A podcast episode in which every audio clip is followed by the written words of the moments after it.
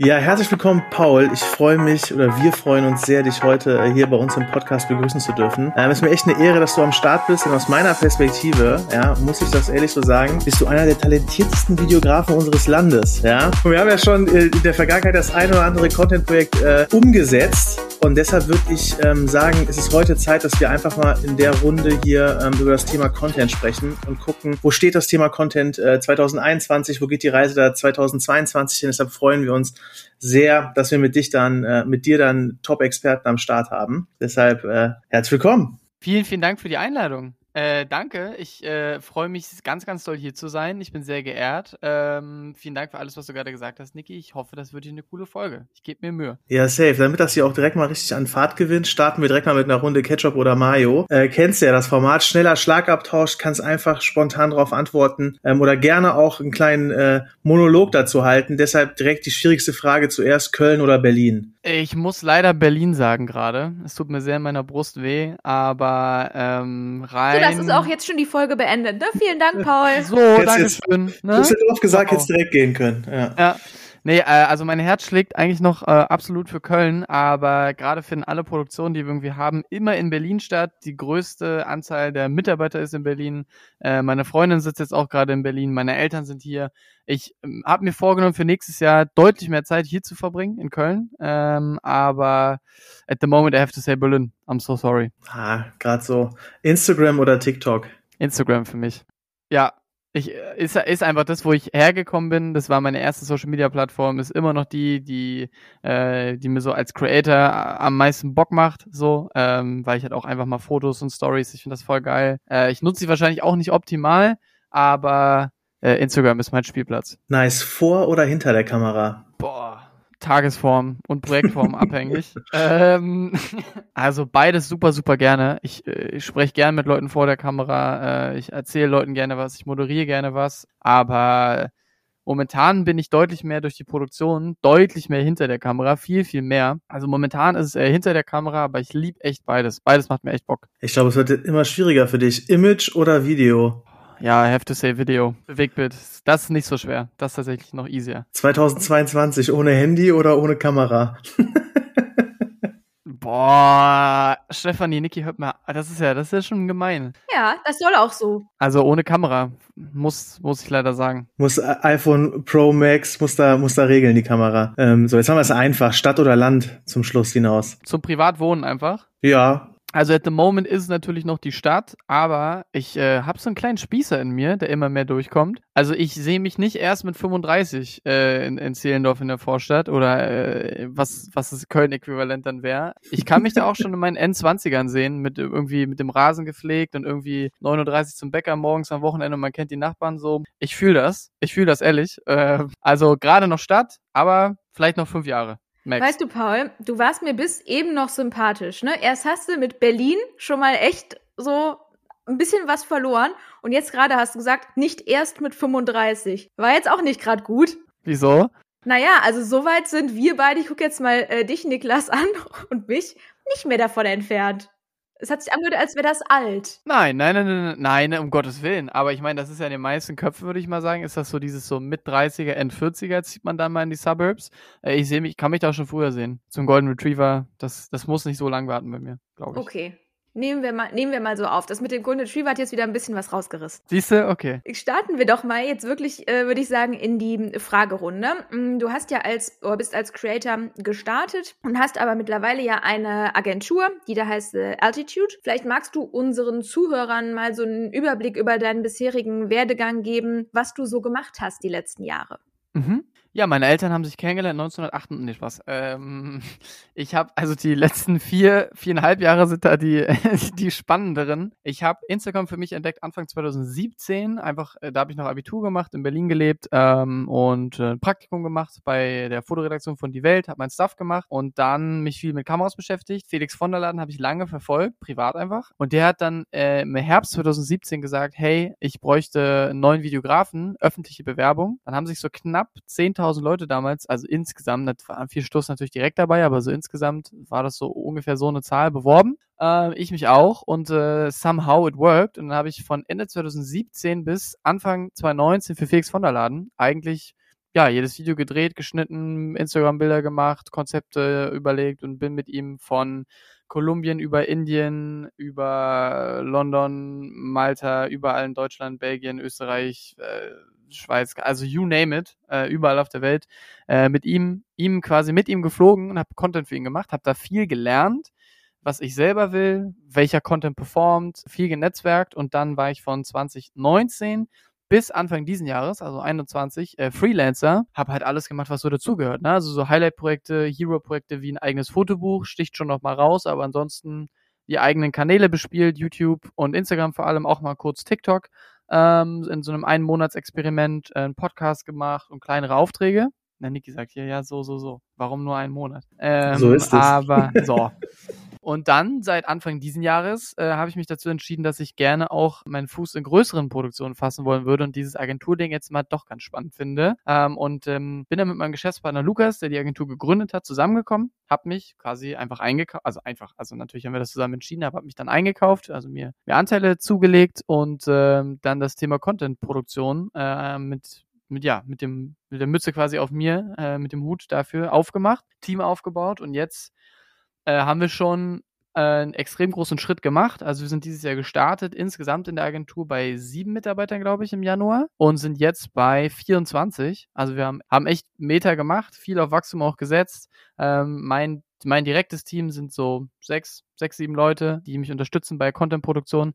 Macht mir sehr Bock und ähm, ich freue mich da auch ganz, ganz doll aufs nächste Jahr. Ja, nice. Hört sich doch richtig cool an. Freut mich, dass es da für dich so ein cooler Schritt war. Ich wusste tatsächlich nicht, dass ähm, The Altitude schon vorher da war. Ich hätte tatsächlich gedacht, dass ihr das irgendwie gemeinsam irgendwie gegründet habt, aber auch nochmal ähm, nicer Side-Fact. Ich glaube, so ein bisschen, was ihr euch so auf die Fahne schreibt, ist, dass ihr so Kreativität und Performance zusammenbringt. Ne? Also du kommst ja stärker aus Content, Kreativität, ähm, Luca, Lukas, Lukas wahrscheinlich stärker so aus dem Klassen Performance Marketing. Vielleicht erzählst du noch mal so ein bisschen, was da so euer Gedanke ist oder was glaubt ihr macht, ja. unterscheidet euch da so stärker jetzt von anderen Marktbegleitern? Also ich glaube, der mit einer der größten Unterschiede, wenn man eine klassische Produktionsfirma vergleicht mit uns, ist, dass ich stark das Gefühl habe, bei nur, also einer isolierten nur Produktionsfirmen, die sicherlich ganz klar ihre Berechtigung haben und es unfassbar, also von Bewegtbild zu Saltwater, unfassbar coole Beispiele gibt oder BDX. Aber ich äh, öfters mal das Gefühl habe, dass es für eine Produktionsfirma gerade ums Ästhetische geht.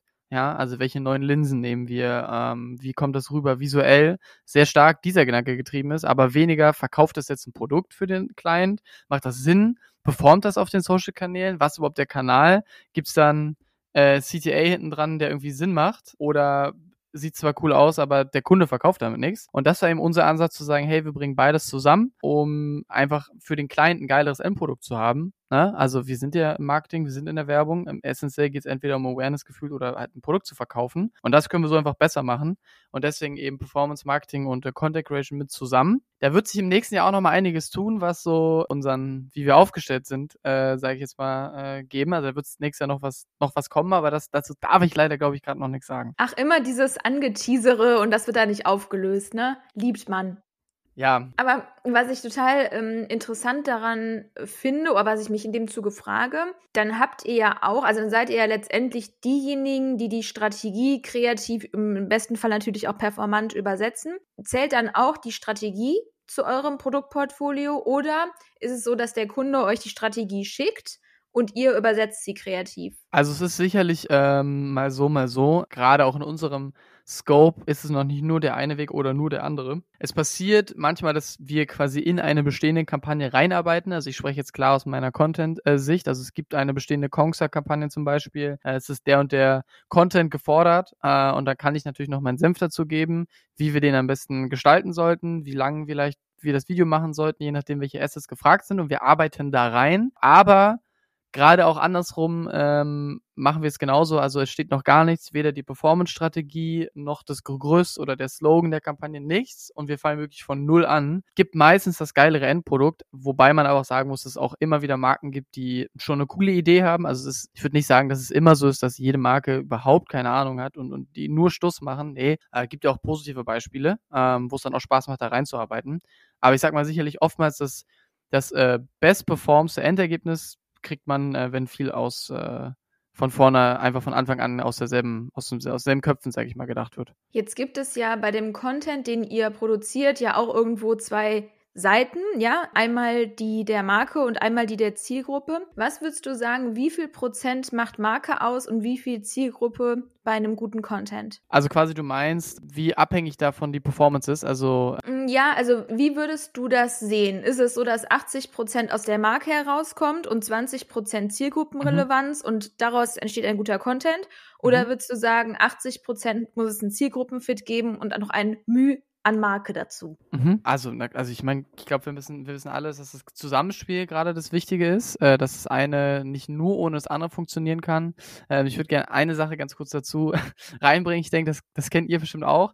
Äh, ich hatte alleine heute gefühlt schon wieder zwei Calls mit neuen Kunden, die wir natürlich super gerne auch betreuen werden. Aber wenn man dann zum Thema Zielgruppe kommt, zum Thema Personas, äh, zum Thema, wen stellt euch dann da so vor? Ja, so 15 bis 52 ungefähr. Ach so. Na perfekt, dann weiß ich ja Bescheid. Das ist ja, also geht's noch schwieriger von Anfang an oder wollen wir es noch schwammiger? Mal einfach sagen Deutschland? So, also jeder einfach? Ja, ich glaube, dass da Marken, weil ich sehe das auch so, oder beziehungsweise wir sehen das auch so, ne? Ich glaube, das Hauptproblem ist oder besteht darin, dass Marken auch häufig, ehrlich gesagt, von Agenturen, und ich glaube, ich darf es sagen, weil ich ja lange genug ein Agenturkind war, häufig dann dazu gebracht werden, Personas zu definieren auf Basis von Annahmen. Ne? Das heißt, es werden dann irgendwelche Workshops gemacht, in denen fiktive Personas kreiert werden, obwohl ja eigentlich gar keiner weiß, ob das wirklich so ist. Ne? Und auch überhaupt nicht gemäß, jetzt kommen wir nochmal zum Thema Content, nicht auf Basis der Anforderungen an Inhalte, sondern werden auf Basis von demografischen Angaben zum Beispiel irgendwelche Personas gebaut. Man denkt sich so, jo, da habe ich jetzt an der Contentproduktion eigentlich gar nichts von, ob der jetzt aus Köln, Düsseldorf oder Bremen kommt. Ne? Ja, also ich denke, beides ist super wichtig. Ähm, man, man muss sich einfach ganz klar darüber bewusst sein, wen sprechen wir hier an. Also wen wollen wir überzeugen, von was, wie, wann, wieso, ne, was sind unsere Whys auf die Zielgruppe bezogen. Äh, und das kommt für mich schon immer auch ganz, ganz am Anfang. Also Thema Zielgruppe ist für mich schon extrem wichtig auch. Ja, ich glaube, was ich noch mal so ein bisschen ergänzen würde, das ist, glaube ich, eigentlich nur eine Spezifizierung davon ist, dass man, glaube ich, im ersten Schritt einfach aus der Zielgruppe kommen muss und sich dann Gedanken machen kann, wie kannst du als Marke in dieser Zielgruppe glaub, glaubhaft stattfinden. Ne? Ich glaube, das ist so ein bisschen der Weg, den man da gehen muss, weil wenn du dir erst aus der Marke denkst, so, ja, was, wo sind wir eigentlich die coolsten hier, dann findest du keinen, den es draußen interessiert. Ne? Sondern ich glaube, im ersten Schritt musst du dir echt Gedanken machen, so, hey, wer ist meine Zielgruppe, ähm, wen möchte ich eigentlich langfristig erreichen und wie kann ich als Marke glaubhafter stattfinden? So, ne? Ich glaube, das ist so ein bisschen, so ein bisschen der Approach. Um, wenn wir jetzt hier schon so deep in Content sind und die Steffi schon. Darf ich noch eine Sache dazu sagen? Ja, klar. Ich habe einen, einen Gedanken noch dazu. Ich finde, das verbildlicht das immer ganz geil. Äh, es bringt halt nichts, wenn du erst den Schlüssel machst und danach das, die passende Tür suchst, so, sondern du musst erst wissen, äh, was ist das Schloss und dann baust du den Key, der da reinpasst und halt die Tür aufmacht. So. Meine Mutter hat mir das damals mit Topf und Deckel erklärt, aber auch eine total plausible Erklärung, die du da vorgenommen hast. Auf jeden Fall, ähm, ja, finde ich, kriegen wir eine gute Überleitung jetzt auch zum Thema Content hin. Wir wollen ja noch mal so ein bisschen was äh, zum Thema Content erzählen. Ich äh, habe ja am Eingang schon gesagt, dass ich echt viel von dir halte und echt total die Zeit, die wir da bei Kongster hatten und echt coole Projekte umgesetzt haben, äh, fand ich echt total bereichernd und es ist einfach echt cool, wie du da, wie du dafür so brennst als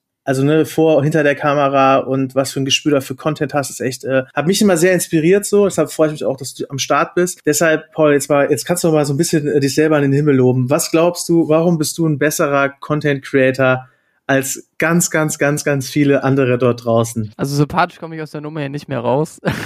das habe ich jetzt gerade schon festgestellt. Also vielen Dank nochmal, Niklas. Äh, vielen, vielen Dank für die lobenden Worte. Warum bin ich ein besserer Content Creator als alle anderen? Also ich, ich glaube, das ist jetzt sehr subjektiv, aber eine Sache, die mich auszeichnet, vielleicht sieht das auch kein anderer so. Ich bin ein krasser Musikfanatiker. Ich bin kein krasser Nerd so, aber das Zusammenspiel von Visuals und Musik ist mir unfassbar wichtig und ich habe immer das Gefühl, ich merke sofort, wenn selbst bei einem kleinen TikTok, wenn die Mucke nicht auf die Visuals passt und es, es kommt einfach kein Gefühl rüber. Also es können coole Bilder sein, aber es entsteht einfach kein Gefühl. Es entsteht kein Wow, was zeigt er mir gerade? Das, äh, das machen ganz viele nicht und das probiere ich auch meinen Jungs in der Agentur, die jetzt so unter meinem Wing sind, immer mitzugeben. So, hey, das ist mir persönlich super wichtig. Ja, an sich so, ich bin relativ, relativ schnell, bin, glaube ich, immer ganz gut darin zu, zu sehen, was geht gerade so ab, was kann man gerade so machen. Nicht der Beste, aber ich glaube, ich habe an vielen Punkten die Skills, die es braucht, um, um dem Gemisch ganz gut vorbei. Also ich habe ein ganz gutes Auge für Visuals, ich habe ein ganz gutes Gespür für Mucke, ich habe ein ganz okayes Gefühl für Menschen, wenn man mit denen spricht und vor der Kamera, wie kann was aussehen und das alles zusammen macht mich, glaube ich, zu äh, nicht einem schlechteren, sagen wir es mal so. Schwammige lange Antwort. Hast du auch, hast du auch ganz bescheiden geantwortet, ist doch, ist auch nochmal sympathisch gut gegangen, würde ich an der Stelle sagen. Ähm, wenn du, wenn du so an guten Content denkst, an guten, ne, gutes Storytelling etc. pp. Was glaubst du zeichnet eigentlich guten Content heute aus? Also was ist ein, was oder wie kann man ein gutes Contentstück äh, hinbekommen? Ne? Oder was muss es mitbringen? Soll ich es auf irgendeine Plattform äh, bezogen erzählen oder ganz grob einfach? Wie du möchtest. Also kannst du, glaube ich, jetzt mal allgemein starten und machst vielleicht nochmal ein Beispiel plattformspezifisch. Ja, kommt super viel von vorne mit rein. Wenn man jetzt gut bewertet, also so ist ja dann auch die Frage, was, was heißt gut? Ist es die Performance? Ist das, wie zufrieden man selber ist? Ist das verkaufte Produkte? Also was ist jetzt der Messwert für, für geiler Content? Also woran misst man es jetzt? So, ich glaube, das ist, das ist schon mal super wichtig, das halt vorher zu wissen. Für mich ist guter Content, ja, ganz blöd gesagt, äh, macht immer irgendwas mit mir, bewegt mich irgendwie. Also, also kann ja ein, ein TikTok sein, was einfach nicht mega krass geil produziert ist, aber einfach ein Gefühl rüberbringt oder mir eine Info gibt, die irgendwas mit mir macht, die irgendwie hängen bleibt. Also guter Content bleibt halt hängen.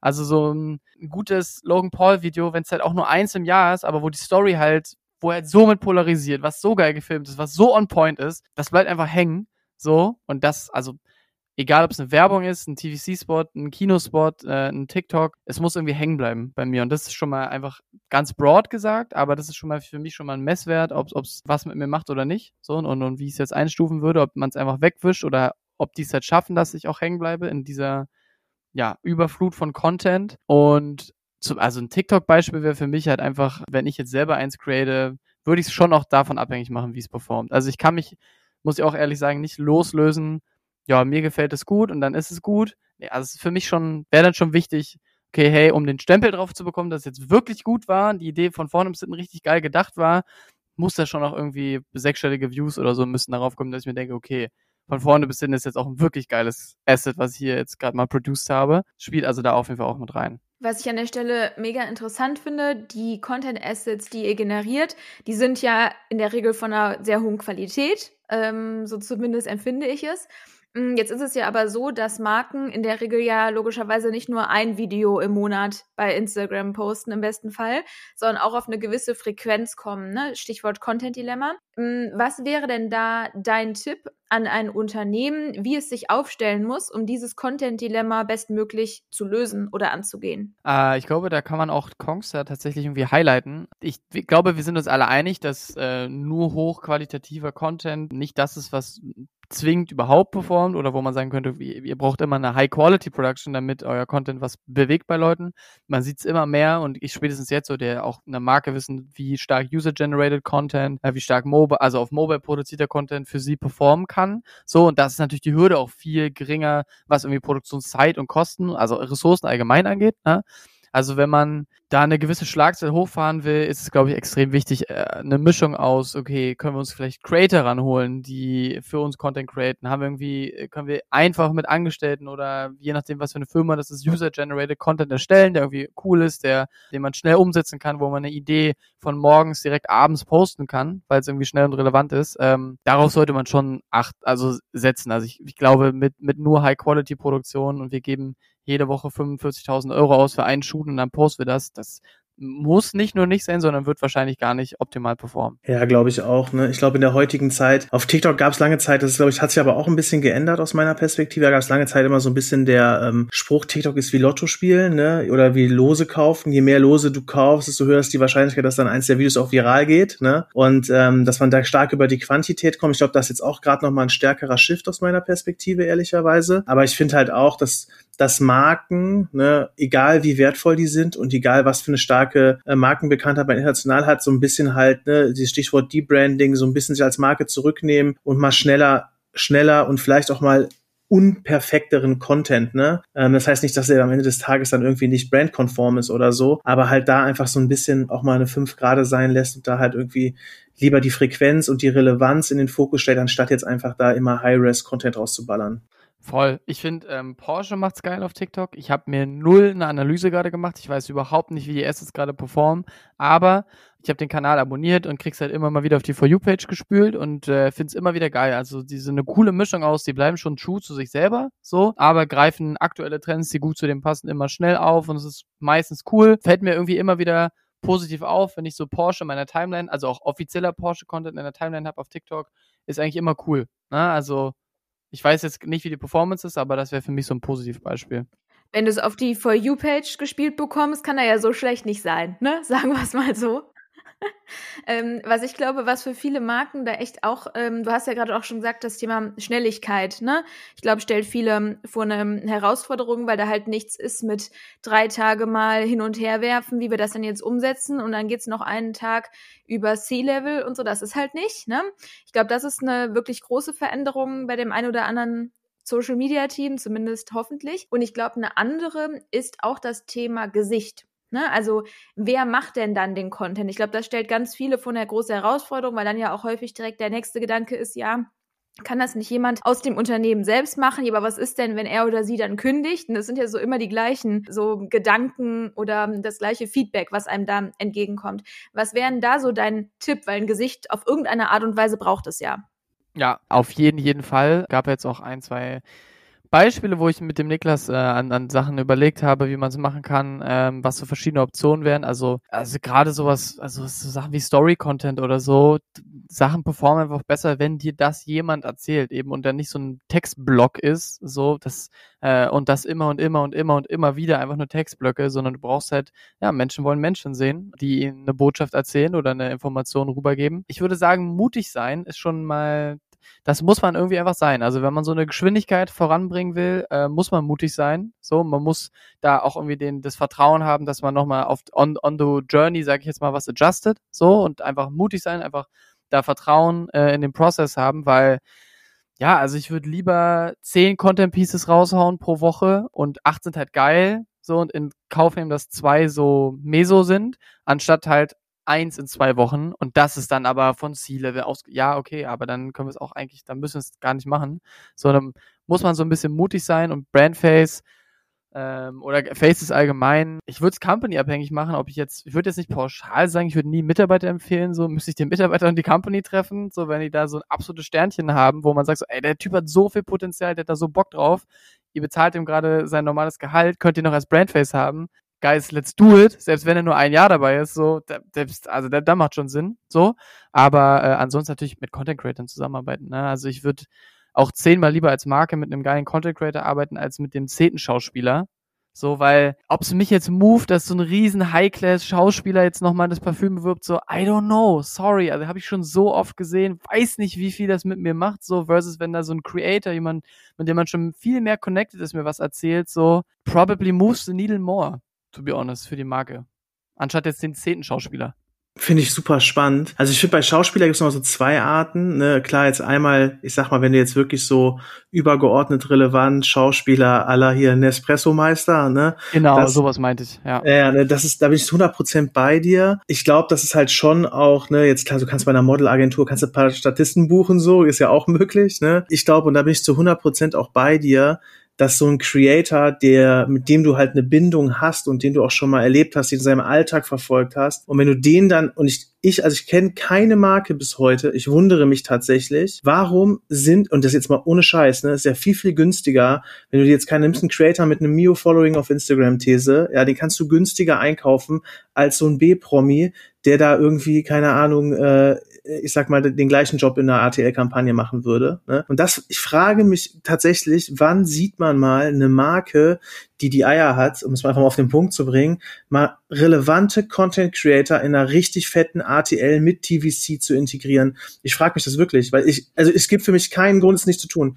Wirklich nicht. Also ich verstehe es nicht. Deshalb, vielleicht, Paul, weißt du da einen Case, der dir spontan einfällt? Also ich kenne ich kenn wirklich keinen. Und ich frage mich, woran, woran, woran liegt das? Ich überlege gerade bei den Amis. Ich glaube, die Amis werden es bestimmt schon gemacht haben, so alle Logan und Jake Paul, so bei den ganz großen Sachen, die jetzt auch so, die sind ja auch eine Mischung aus in unfassbar große Promis, aber im Kern trotzdem irgendwie Creator, aber gleichzeitig halt auch die Mega-Promis, top-notch. Definitiv. Ja, das ist auch so ein bisschen nicht es ist nicht mein Guilty Pleasure, es ist mein Pleasure. Nimm mal das Guilty raus. So dieses Ami-LA Content Creator-Ding, da bin ich sehr leidenschaftlich dabei, mir das alles reinzuziehen.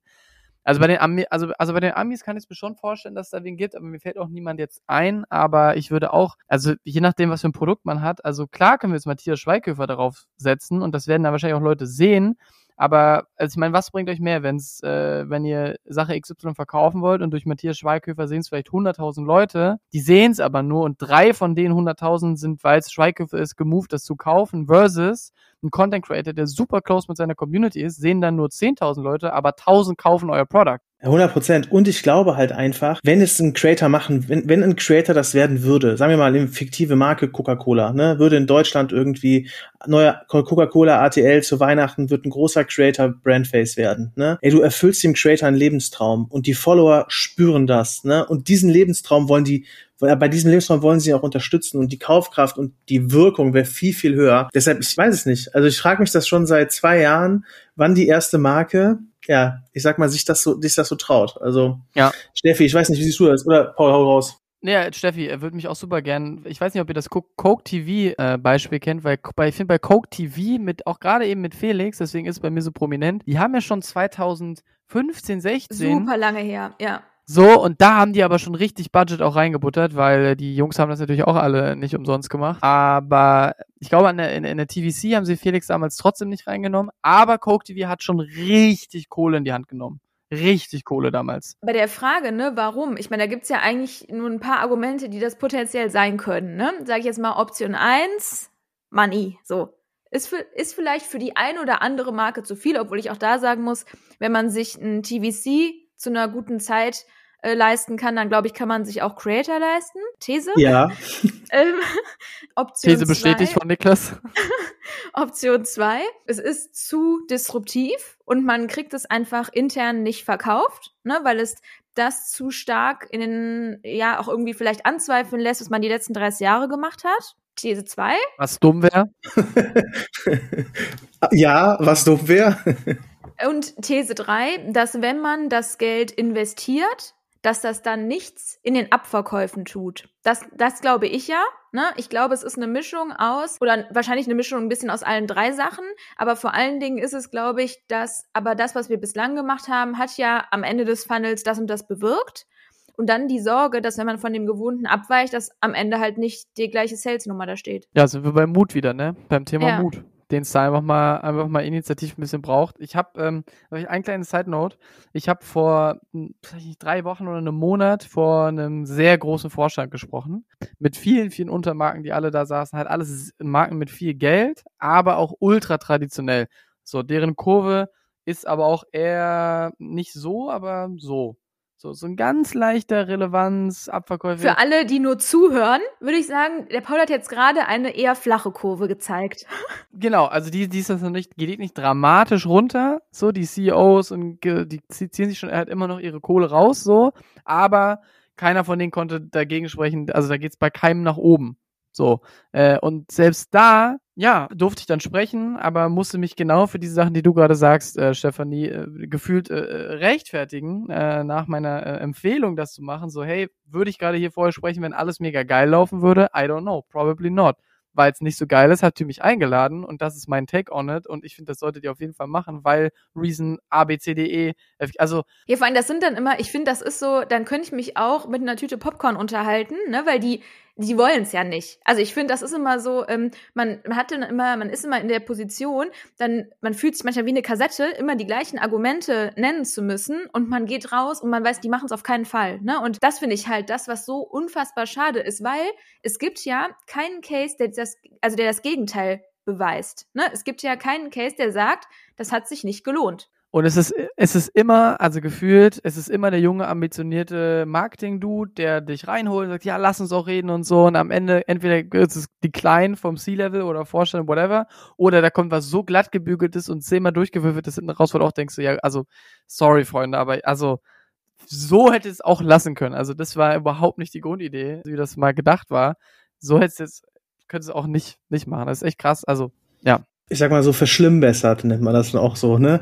I feel you. Ich habe ja auch eine Corporate-Historie, deshalb habe ich ja, ich, ich war ja irgendwie fast zwölf Jahre dann jetzt am Ende des Tages im Telekom-Konzern. Deshalb dieses Thema verschlimmbessern ist da bestimmt das eine oder andere Mal ähm, wie soll ich sagen, hat das ein oder andere Mal stattgefunden. Ich finde das total spannend, was wir gerade so erzählen, weil es auch total der ähm, äh, gute Austausch ist, glaube ich, wieder jeder auch auf unterschiedlichen Ebenen, in unterschiedlichen Rollen auch irgendwie super viel Erfahrung gesammelt haben. Was mich jetzt nochmal so ein bisschen interessieren würde, jetzt so Blick Richtung nächstes Jahr oder nächsten Jahre, siehst du, wenn du so an Content, Content-Produktion, ähm, etc. denkst, siehst du da Trends im kommenden Jahr, wo du sagen würdest, ey Leute, schaut euch das mal an, finde ich spannend. Ja, würde mich echt interessieren, was du da so, was du da mit uns teilen kannst. Ja, also natürlich, der, das wird ja jeder von uns wissen und wahrscheinlich auch die meisten, die sich diesen Podcast ja anhören. Ich glaube, das bewegt äh, dieses Jahr und letztes Jahr extrem krass sehr immer mehr wurde und diese Reise auch nächstes Jahr weitergehen wird, ist jedem irgendwie klar und das plattformübergreifend eigentlich. Also ich meine, selbst Pinterest nimmt eine Videooption mit rein. Okay, sagt alles. Also von YouTube Shorts äh, über, über Instagram, die das seit Jahren ja machen, dass sie immer mehr Video introducen. Ich glaube, weder als Creator noch als Marke wenn man richtig relevant sein will, kann man sich vom Video verabschieden. Also sicherlich gibt's noch mal irgendwie Einzelbeispiele, wo man irgendwie der Fotocontent so stark ist, dass der auch noch mal Wellen schlägt. Auf jeden Fall wird's auch geben. Aber if we talk in numbers, äh, egal ob als Creator oder Marke und egal eigentlich auch auf welcher Plattform oder was man sonst so macht, äh, bewegt, ist, ist das A und O, also muss, muss eigentlich Kern der Strategie sein. Gerade auch als Marke, wenn man irgendwie aufteilt, wie viele Postings man pro Woche macht, letztens auch wieder erst einen Talk mit einem, einem Startup gehabt, so ja, so ein, zwei Stills pro Woche, so, ja, also wirklich, ihr könnt's lassen. Also dann macht lieber gar nichts, so, und macht nichts. Also dann lieber nix. Dann auch, ja, doch, dann sollten wir bewegt machen. Also ich glaube, bewegt muss sein, user-generated, immer mehr iPhone. Ich habe Jungs, die, äh, weiß ich nicht, 250.000 Euro, sechs Tage Produktion in Südafrika äh, und es gibt einen iPhone-DOP. So, DOP ist der Director of Photography iPhone. Es gibt einen professionellen Official Dude, der nur iPhone-Content an diesem Set filmt. Highly bezahlt, um, die haben dann halt ihre Aria und anamorphe Linsen mit so einem, keine Ahnung, 85.000 Euro Setup und diese High-Class-Shots mixed mit iPhone. So, und die, die das als erstes mehr verstehen oder die das immer mehr machen, sind, glaube ich, voll die Winner, weil das einfach da so sein muss, dieser Mix aus verschiedenen iPhone, High Class. Keiner sagt, dass man eine Fernsehwerbung auf einem, auf einem äh, iPhone 13 drehen soll. Aber perspektivisch das mit reinzumixen, should be on the agenda. Ja. Finde ich nice. Ja, auf jeden Fall. Ist aber halt auch, glaube ich, wieder genau das gleiche Ding, nämlich das ist dann wieder dieses Disruptiv und nee, das kostet so viel der Tag, ne? Das können wir nicht mit dem iPhone drehen, weil nachher wird das nix. Das ist ja, es ist ja wirklich immer das Gleiche, ne, was die Argumente angeht ich kann die ja, weil es auch irgendwie ja menschlich ist, sage ich jetzt mal, total irgendwo natürlich nachvollziehen, aber ich finde es halt so schade, weil es so wenig einfach mal versuchen. Ne? Also ich finde, diese Agilität, die findet ja auch einfach nur im Kopf statt. Das ist genau das Gleiche, wie zu sagen, ja, Clubhouse hat aber nicht funktioniert, deswegen waren wir da nicht. Das ist so wie nach einer Finanzkrise zu sagen, ja, siehste, ist jetzt die Bubble geplatzt. Also es, kannst du nachher immer sagen. Ne? Eine Frage an euch beide. Iniska, ich habe gerade überlegt nochmal, was Niklas vorhin gesagt hat mit dem Thema irgendwie Deutschland, Marke, Content Creator. Shirin David ist jetzt schon mehr ein Promi und Musician, aber ich habe halt so an Gorillas und Flink und Volt gerade gedacht und so gedacht, ja, aber die sind doch neue Startups, so, die müssten es doch zum Beispiel eigentlich, weil die haben Ultra Cash und sind voll relevant mit ihrem Produkt. Und dann ist mir dieses Shirin David Ding eingefallen, ist halt, am Ende des Tages habe ich, aber ist im Endeffekt auch eigentlich nur der Promi auf dem Plakat. So und äh, deswegen hängt es ja, Wobei die, glaube ich, schon auch relativ viel so ist, wo du sagst, relativ viel so Assets produziert hat, dass sie da mal in so einen Lager-Supermarkt gegangen ist und da so ein bisschen was abredet hat, ja. Wobei ich da auch also finde ich, geht in eine richtige Richtung, weil ich glaube ja auch an dieses Thema Creator Economy und ich glaube, dass du als Marke es auch immer schwieriger hast, irgendwie Creator für dir selber zu begeistern, weil sie jetzt selber zu Entrepreneuren werden. Ich finde das eigentlich schon noch ein gutes Beispiel. Aber tatsächlich, und wenn man auch mal ehrlich ist, Flink ist ja ein Disruptor, ne? genauso wie Gorillas. Ne? Aber welche große Traditionsmarke, irgendwie Stichwort, okay, DAX 40 auch ein bisschen verwässert, weil inzwischen ja auch ein HelloFresh und so, ein Zalando etc. ja auch, äh, ich sag mal, im ähm, About You, glaube ich, im, im DAX ist. Das sind so die Marken, die es schon, glaube ich, noch machen, wobei das ja auch alles so ein bisschen Disruptor sind. Ne? So, ich denke jetzt eher so in diesen traditionsreicheren Häusern, da traut sich, glaube ich, einfach. Ja, sowas zum Beispiel. Ja, das ist immer so ein bisschen. Ich glaube, was noch, ähm, wer da schon, ich weiß gar nicht, ich glaube, im GVC kommt da kein Creator vor, aber ich finde Kaufland, ich finde jetzt nicht jede Aktion, die die gemacht haben, unbedingt gut, aber ich finde, die sind schon, was die Präsenz von Creatoren im übergeordneten Marketingmix angeht, schon stark. Safe. Ja, stimmt, da haben Stefan schon öfters drüber gesprochen, muss ich tatsächlich auch so sagen. Ich glaube, dass Kaufland tatsächlich auch von den ganzen Retailern, äh, jetzt hier so Food-Retailern, mit Abstand der ist, der die Creator Economy am stärksten für sich nutzt. Also das muss man wirklich sagen. Es gibt kein Creator-Produkt, was dort nicht im Prospekt ist. Ähm, die machen super viel Content über Creator. Also das muss ich schon sagen, dass sie das schon da Vorreiter sind so. Das stimmt schon. Also es gibt vielleicht vereinzelt Cases, aber so richtig krass mit Bass und laut TVC, glaube ich, ist da, ist da einfach nicht so. Ich würde mich jetzt einmal, würde ich, würde ich mich gerade sogar noch fragen, muss man einen Content Creator überhaupt in TVC holen? Das ist ja wieder die Frage, okay, wer, wer, gut, dann kann man sich auch wieder fragen, gut, wer schaut den TVC-Spot? So, und pusht den dann halt vielleicht dann doch eher Promi, so, und wenn du es halt auf Social ausspielst, dann natürlich dann auch eher der Creator. Aber also als Gedanke gerade in meinem Kopf, aber ja, ja, stimmt, ist ja auch ein valider, so Ja, nee, ich finde schon einen validen Gedanken. Ne? Also ist das eher die 50-Jährige, die dann gar nicht erkennt, dass das Pamela Reif ist, weil dann kannst du dir ja auch irgendeinen random Schauspieler holen, die vielleicht dann nicht eine Million Euro für den TVC will, ist eine fiktive Zahl, kleiner Disclaimer. Aber das stimmt schon. Aber sicherlich schon, realistisch. das hast du jetzt gesagt. ähm, aber finde ich schon einen validen Punkt.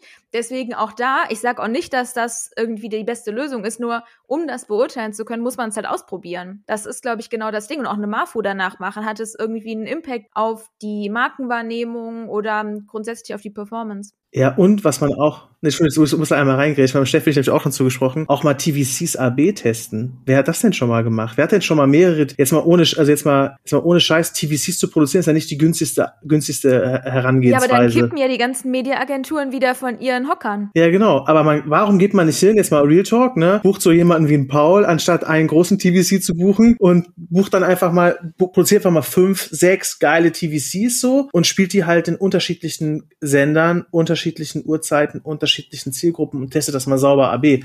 Hat, glaube ich, auch noch keine Marke gemacht. Ja, Mercedes, das muss nicht eine Million kosten. Schieß mir einen Huni rüber, wir können das gerne machen. Let's start talking, guys. Äh, ich finde die Idee sehr gut von Niklas.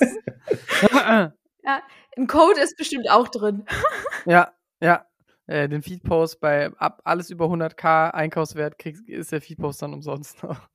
Nein, Spaß. Natürlich nicht noch extra bezahlt. Nein. Jetzt habt ihr denn für, für euch für 2022 so diese eine Sache, wenn jetzt eine Marke kommt und sagt, hey, was machen Sachen? Sagen wir mal äh, Niklas und Stefan jeweils eine Sache für fürs nächste Jahr. What would it be from your side?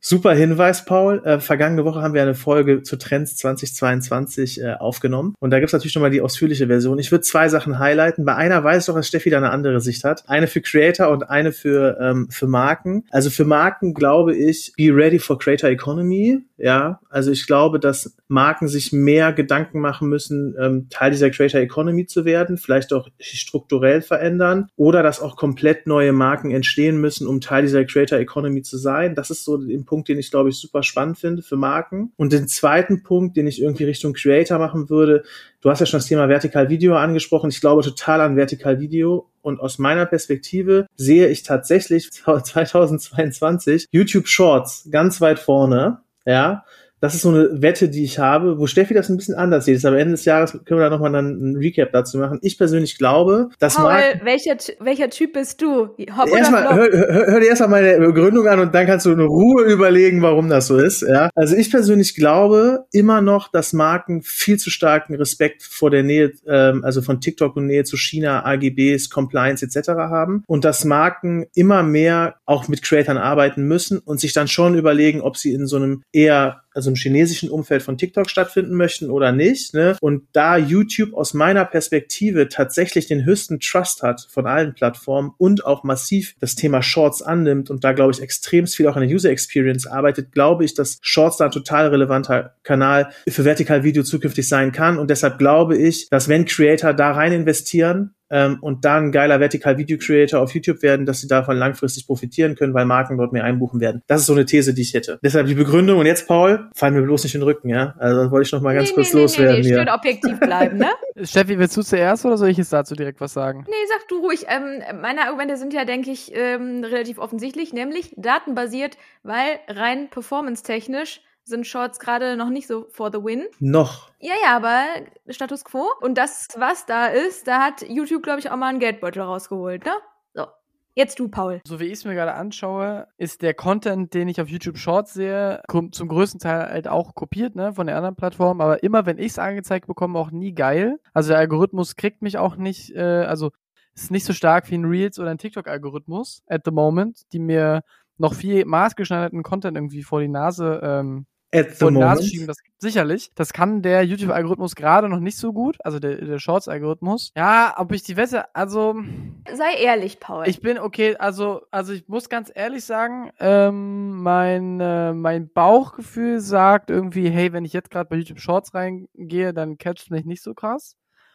Aber rational argumentiert folge ich Niklas und das macht logisch absolut Sinn für mich. Das heißt, da auch meine, meine, meine, meine Intuition ein bisschen gespalten ist, würde ich sagen, YouTube Shorts 2022 for the win. Geht ab. Paul, tipptopp.